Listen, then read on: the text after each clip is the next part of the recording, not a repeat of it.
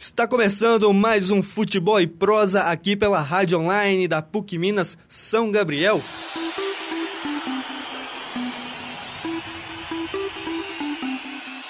E hoje recebendo Abner Fonrandal. Boa tarde, Abner.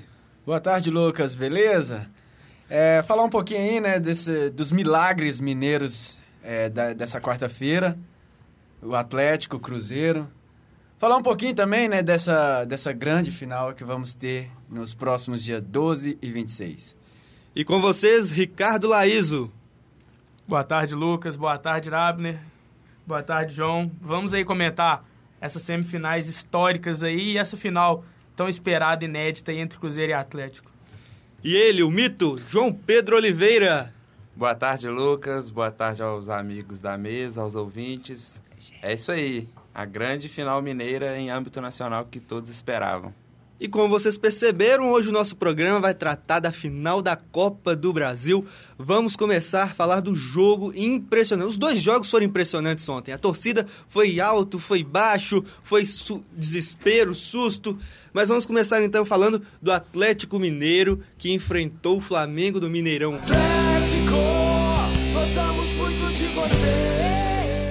Foi ataque contra defesa o jogo, né? O Flamengo teve, na minha opinião, teve uma grande oportunidade no primeiro tempo, que foi o gol do Everton. E depois, no, nos minutos finais do jogo, quando foi, foi tentar uma abafa final, não sei se os amigos concordam, mas o Flamengo foi tentar uma abafa final é, para tentar a classificação depois que já estava 4 a 1 e o Vitor operou dois milagres, salvando novamente aos 47 e uma ele salvou com a perna esquerda. É incrível esse cara. É, esse, esse jogo aí calou minha boca, queimou minha língua, porque eu tinha falado no Futebol é Prosa segunda edição, número 2, programa número 2, que eu achava que o Atlético não passaria pelo fato do Luxemburgo ser um técnico um técnico mais experiente. Chupa! Pois é, ele, ele, eu achei que ele ia saber administrar o time, mas ele cometeu o mesmo erro que todo mundo cometeu, de fazer um gol lá e começar a administrar o jogo de uma maneira tola. Eu acho que. E o mérito do Atlético, claro, porque fazer mais uma vez virar um placar de 3 a 0 contra não é para qualquer um, não. Flamengo chamou o Atlético para jogar no, no campo dele, campo defensivo, né? E no Mineirão foi quase. É, como eu falei, ataque contra defesa ontem. É, eu. Eu não acreditei, mas também não duvidei que o Atlético conseguisse virar. É até meio contraditório isso que eu te falei agora. Como mas. Mas foi uma virada incrível do Atlético. Foi com totais méritos que a equipe conseguiu vencer por 4 a 1 ontem. Foi igual a Abner falou: foi ataque contra defesa com duas chances do Flamengo e uma o Flamengo conseguiu fazer o gol. Nós tivemos um primeiro tempo difícil para o Atlético, principalmente ali até meados do primeiro tempo é, levou o gol do Flamengo, o Atlético foi enfrentando dificuldade e o time acho que começou a ganhar força no final com o gol do Carlos. Então aí já começou a levantar aquela pressão e o que mais impressionou, não só além do jogo, desse êxito do Atlético, foi a torcida, que em nenhum momento deixou de gritar a famosa frase: "O eu acredito". É o mantra do sofredor, né? O mantra aquele momento ali que a torcida, eu não sei, né? A torcida eu acho que ela gritava, eu acredito, mas no fundo, no fundo, poderia ter um, um pouquinho ali de será que vai, será que hoje não vai acontecer o um milagre? Mas o Atlético, no início do jogo, ele foi para uma abafa, é, principalmente nos 15 primeiros minutos, como já era de esperar. O Flamengo conseguiu segurar, depois o Flamengo foi se acertando em campo, é, começou a adiantar um pouco suas linhas de meio campo, já, já tinha começado a, a encontrar é, poucas alternativas é, nas costas do Marcos Rocha, sempre nas costas do Marcos Rocha, porque ele é um jogador muito ofensivo. E foi ali que foi que o Flamengo encontrou o gol depois de, do Tardelli ter mandado uma bola na trave, por exemplo, né? Naquele que ele foi na, na, linha da pequena área, ele driblou o zagueiro e ainda estou na, na, na, na, trave. Aí o Flamengo encontrou o gol é, encontrou o gol nas costas do Marcos Rocha num buraco que ele que ficou entre Léo Silva e o lateral direito do Atlético. Depois o, o, Flamengo parou de jogar, o Flamengo morreu. E no segundo tempo, o Vanderlei Luxemburgo, ok, substituiu errado, já estava 2 a 1 um, mas substituiu muito mal. O Flamengo perdeu todos os contra-ataques possíveis, porque ele tirou o Everton, que até então era um dos principais jogadores do Flamengo, e o Nixon. é, tirou a velocidade do time e colocou o Matheus, o Bebetinho, né, filho do Bebeto, e o Elton, centroavante, que não pegou na bola. Mas o Everton, ele já tinha um desconforto físico antes da partida, né? Talvez por isso ele tenha tirado o Everton ontem. É, pode ser. Não, com certeza que foi por isso, né? É, Mas... atra acabou atrapalhando Mas... o, o contra-ataque, que estava sendo a arma tipo mais forte que o Flamengo tinha no jogo, porque ele só ficava atrás. É, mas o substituto que eu não concordei não, com, com é. o Lucha. Uhum. E olha que antes do, vamos dizer, no pré-jogo, os atleticanos eles não tinham medo do Flamengo. Como não, não teve medo do Corinthians. Mas os atleticanos falavam, nó, é o Luxemburgo. É o Luxemburgo, é um técnico diferenciado, um técnico que tem currículo, que pode sim é, montar um esquema, mesmo tendo um time inferior ao Atlético, pode sim montar um esquema para parar os jogadores do Atlético, principalmente Diego Tardelli e Luan. E falando em Luan, que jogador! Eu me rendo ao Luan, me rendo mesmo, é um cara que eu nunca critiquei e a partir de hoje eu nunca vou criticar por nada. É o eu, eu ouvi uma expressão hoje, é o seguinte, Luan é aquele jogador que o, o Calil foi na arquibancada e falou, meu filho, desce lá e joga. É o torcedor atleticano em forma de jogador. É o talismã. É, o Luan é símbolo de raça, né? Aí também tem muita técnica. É um, é um jogador que você sempre pode contar com ele nos momentos mais difíceis. Eu acho que, como o Abner falou, ele representa a torcida. Porque é uma tor a torcida do Atlético é uma torcida que está sempre apoiando, sempre acredita. Igual ontem, cantando, tomando de 3 a 0 e cantando, cantando, cantando. E o e esse Luan, ele representa o time porque ele, ele se doa em campo. É bonito de ver o Luan jogando porque para ele não tem tempo ruim, não. E outra, só, só para me concluir aqui, torcedor atleticano, essa mensagem vai ser para vocês. Esses jogadores têm que ser muito valorizados todos esses jogadores são ídolos, são jogadores que estão jogando pela camisa. Muitos deles estão com salários atrasados e direito de imagem atrasados e estão correndo, estão se tão doando, estão se doando. Luan está jogando com costelas quebradas. O Donizete está voltando de contusão, Léo Silva voltando de contusão e os jogadores estão se doando. Esses jogadores, esse elenco tirando, vamos dizer, o, o joio desse trigo, que é Jô, André e Conceição, que a gente vai falar um pouquinho deles aqui, é, esses jogadores têm que ser muito valorizados. E nós tivemos os outros dois gols do Atlético, já falamos do Luan, que marcou o último, tivemos o segundo gol do Michael Suel e o terceiro do Dátulo. Isso. É. Na hora do terceiro gol, é, o, o, diferente do, do, Luxemburgo, o Levi Coupe mexeu muito bem no time, né? É, na hora. O tanto cornetado Marion entrou bem, participou dos dois últimos gols, dando a assistência principal para o gol do Dato e fazendo o cruzamento. é o Marion, velho. Isso aí é incrível. É. O Marion, né? É o Marion, Marion que eu tanto critiquei. Marioff, cara que eu tanto critiquei no primeiro programa. Não só você, Ontem Mito, ele todos. participou de todos de dois gols, né? Dos dois gols quando ele E o Dátolo também, que estava sendo muito questionado até na partida de ontem. Isso. Acabou fazendo um golaço que, que, me, que deu mais força pro time conseguir o quarto gol, né? O Dátolo, ao meu ver, ele é um dos jogadores taticamente mais importantes desse elenco do Atlético Mineiro. É um jogador que tem uma... A saída de bola do Atlético, tanto no primeiro jogo quando o Dátulo não fez uma boa partida, o meio-campo do Galo, que é, vamos dizer, o principal setor do time, não existiu. Primeiro, no primeiro jogo, o Dátulo errava muitos passes e a bola voltava assim numa, numa facilidade. O Flamengo voltava, atacava, pressionava e conseguiu os dois gols no primeiro jogo. E agora é a hora dele, do mito, João Pedro Oliveira. Quem foi o bom jogador na partida de ontem entre Flamengo e Atlético. Palavras do mestre. O bom jogador foi o Luan, pelo gol que fez, por tudo que jogou ontem. E ele também salvou uma bola no final do jogo junto com o Vitor, né? Que ele Isso. se jogou na bola. E ele foi o bom jogador dessa partida. E agora vamos até a Vila Belmiro, no litoral paulista. Cruzeiro enfrentando o Santos debaixo de chuva forte.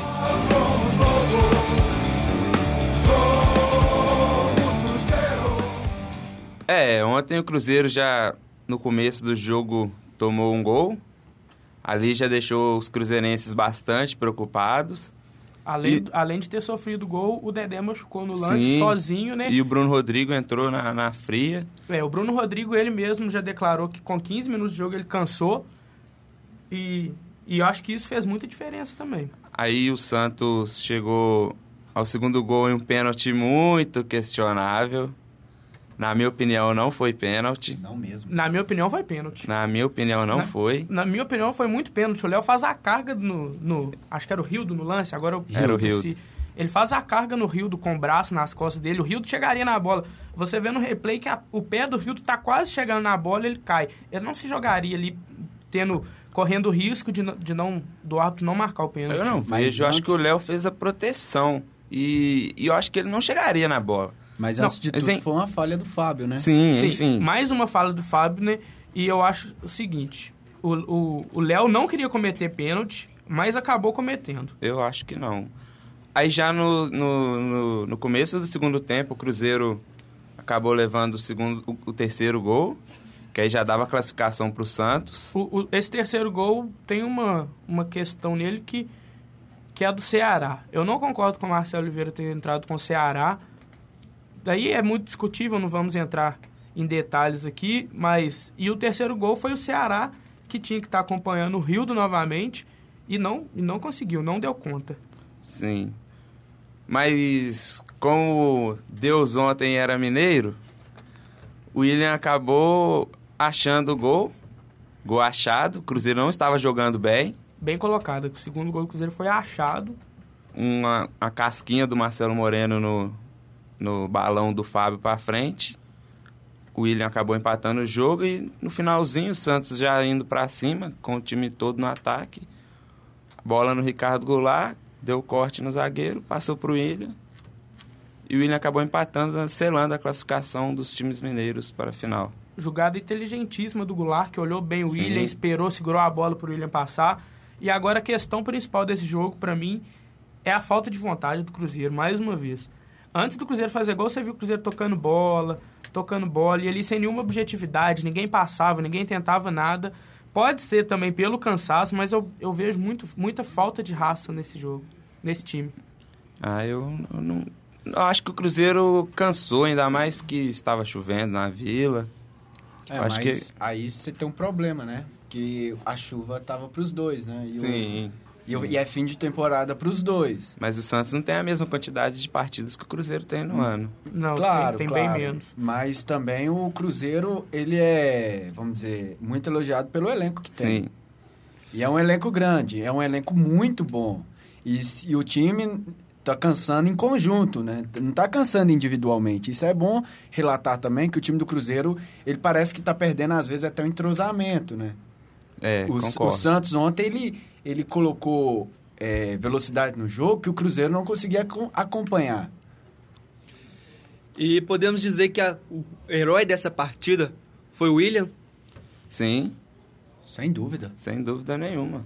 Eu acho que o William, como a gente havia dito aqui também no Futebol e Prosa número 2, estava voltando ao que era antigamente, que estava deixando a má fase, né? Ele passou por uma má fase após a contratação e estava voltando a ter boas atuações e ontem foi a mais importante do ano. Talvez a mais importante dele com a camisa do Cruzeiro. Bom, em uma final histórica na Copa do Brasil, dois times mineiros desbancando um time do eixo Rio e São Paulo. A história. É, um abraço aí para os nossos companheiros mineiros que torcem para time do eixo. Partindo do nosso chefe. Palmeirense. Um abraço para o nosso chefe. Fiquei sabendo que como a final é tão mineira, o primeiro jogo vai ser em Cabo Frio, o segundo em Guarapari. É isso mesmo, né? Acho que sim. É, a- se- Seria válido, né? Segundo fontes importantes, é isso mesmo. Válido, é válido. Agora falando sério, o confronto decisivo da final da Copa do Brasil vai começar no Independência. Isso. É, Independência. Alexandre Calil anunciou hoje que o jogo vai ser no Independência. Polêmico. Jogo. E hoje também teve o sorteio, né? Da, para decidir o mando de campo. Que é, vai começar no Independência, dia 12, e no dia 26, a volta no Mineirão.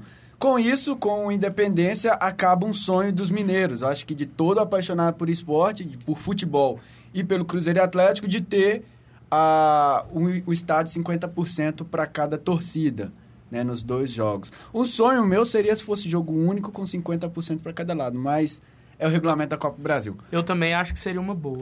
Mas, olhando pelo lado do Calil, talvez se eu fosse o Calil também levaria para o Independência. Mas porque, eu concordo com ele também. Porque concordo. é um estádio em que a torcida do Atlético faz mais pressão do que no Mineirão. Não, eu não vejo... E, dessa- e também Desculpa. o Cruzeiro se sente muito desconfortável jogando no Independência contra o Atlético. Eu não vejo muito dessa maneira. Eu acho, primeiramente, que a decisão dele é errada pelo motivo de deixar mais ou menos 30 mil atleticanos sem assistir a final, porque a capacidade de dependência é metade da capacidade do Mineirão. E eu acho que essa questão ele deve ter conversado com os jogadores. Os jogadores devem ter pedido para jogar lá, porque no Independência, é como você disse, o Cruzeiro no Independência não sabe jogar. A questão não é nem a torcida do Atlético e nem o Atlético, porque a gente viu aí contra o Flamengo e contra o Corinthians que o Atlético joga bem da mesma maneira no Mineirão e que a torcida também faz uma pressão imensa também no Mineirão. Mas eu acho que a questão é o Cruzeiro. O Cruzeiro não sabe jogar no Independência, porque o Cruzeiro não sabe jogar fechado. O Cruzeiro só sabe atacar. E é quase impossível atacar o Atlético no Independência.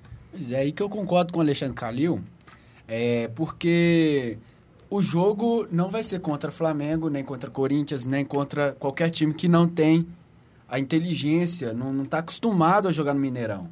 O jogo é contra o Cruzeiro, o Cruzeiro é o time que mais joga no Mineirão. Joga mais que o Atlético, ou seja, conhece mais o estádio, conhece mais, é, como diz na gíria do futebol, os trechos do gramado, né, os atalhos do estádio. E aí, levando pro, pro Independência, o Alexandre Calil deve ter pensado. É uma forma de eu sair ganhando um pouquinho. Mesmo que seja mínimo, Mínimo. é uma forma de eu estar meio passo na frente do Cruzeiro. O Cruzeiro, se eu jogasse no Mineirão, seria quase neutro. Mesmo tendo a minha torcida, o outro time sabe jogar no Mineirão. No Independência, ele quis se beneficiar. E aí a torcida atleticana também tem que, tem que deixar de ser um pouco, é, como posso falar, egoísta, né? De, o time, ele não olhou para a renda, não, ele, que, ele tá olhando apenas para o resultado para tentar, quem sabe, o título da Copa do Brasil. E agora a expectativa é que o clássico seja o clássico de paz, né? Principalmente entre os torcedores, aqueles que vão mais tensos para os jogos, jogos, manter aquela paz. É, é o mesmo discurso que a gente sempre vem pregando aqui, né? O Atlético e o Cruzeiro são rivais, não são inimigos. E, e, vamos dizer, a guerra é dentro do campo, cada um brigando pelo título. Mas é os jogadores que podem, vamos dizer, guerrear no futebol. Se eu brigar com, com o Ricardo aqui, que é cruzeirense, com o Mito, que é cruzeirense, eu não vou ganhar a Copa do Brasil. Não vou. Isso que os torcedores têm que entender. É, eu acho o seguinte, quer, quer brigar, quer disputar alguma coisa, disputa quem canta mais alto, então pronto, Sim. tá decidido. Quem faz E- a melhor festa. Faz pressão, né? Falando, falando da final agora, eu acho que o Atlético chega mais forte que o Cruzeiro. Eu acho o seguinte, o Cruzeiro tem um time mais forte que o Atlético, tem um elenco muito melhor, mas pela trajetória que o Atlético teve para chegar nessa final e pelo momento, eu acho que o Atlético está superior. Vamos ver como o Cruzeiro vai conciliar o, a liderança do brasileiro com a Copa do Brasil, né? O, o Cruzeiro não vai entrar com o time reserva no brasileiro, nem pode. Se o Cruzeiro é, perde pontos, por exemplo, num jogo em casa, o Cruzeiro tem dois jogos difíceis fora de casa nesse tempo, que é Santos e Grêmio. Então o Cruzeiro não pode nem pensar em entrar com o time reserva. E- Perde um jogo, São Paulo já chega. Sim, por enquanto não, mas eu acho que, por exemplo, nesse final de semana, que é a partida que está entre a, a segunda semifinal e a primeira final, é contra o Criciúma no Mineirão. O Cruzeiro tem um time reserva Time que é reserva do Cruzeiro. incrivelmente superior ao Criciúma. Não é possível que esse time Engraçado. não consiga vencer o Criciúma dentro do Mineirão. Eu discordo do Ricardo quando ele fala que o Atlético chega em. Melhor chega momento. melhor do que o Cruzeiro. Eu acho que vai ser uma final bastante equilibrada e todos vão chegar mais ou menos com a mesma força. Não vejo um favoritismo Olha, de nenhum dos times. Não, sim, eu acho que o equilíbrio vai existir, até porque clássico é clássico e, como diria E o mito, vice-versa. vice-versa. O Cruzeiro, ele. A chance do Atlético ganhar o título, tirar um título do Cruzeiro, é na Copa do Brasil. O brasileiro já está muito encaminhado para o Cruzeiro. Então, para o Atlético tentar, vamos dizer, salvar o ano, é a Copa do Brasil. Se não, é tríplice coroa do Cruzeiro. E pro cruzeirense mais apaixonado, é, é muito Por importante que você tá rindo, cara? o Cruzeiro vencer, vencer essa partida por, do Atlético. Eu ouvi dizer que é melhor perder o Campeonato Brasileiro do que perder a Copa do É, Brasil É o do orgulho do Atlético. torcedor. Eu acho- é eu isso que está em orgulho do campo. torcedor. É isso eu, que acho, está em eu campo. acho que isso aí que o João falou é verdade. Grande parte da torcida prefere agora ganhar a Copa do Brasil e perder o brasileiro. Então, Mesmo que o brasileiro seja um campeonato Mais importante, Mais importante, teoricamente. mais dinheiro, né?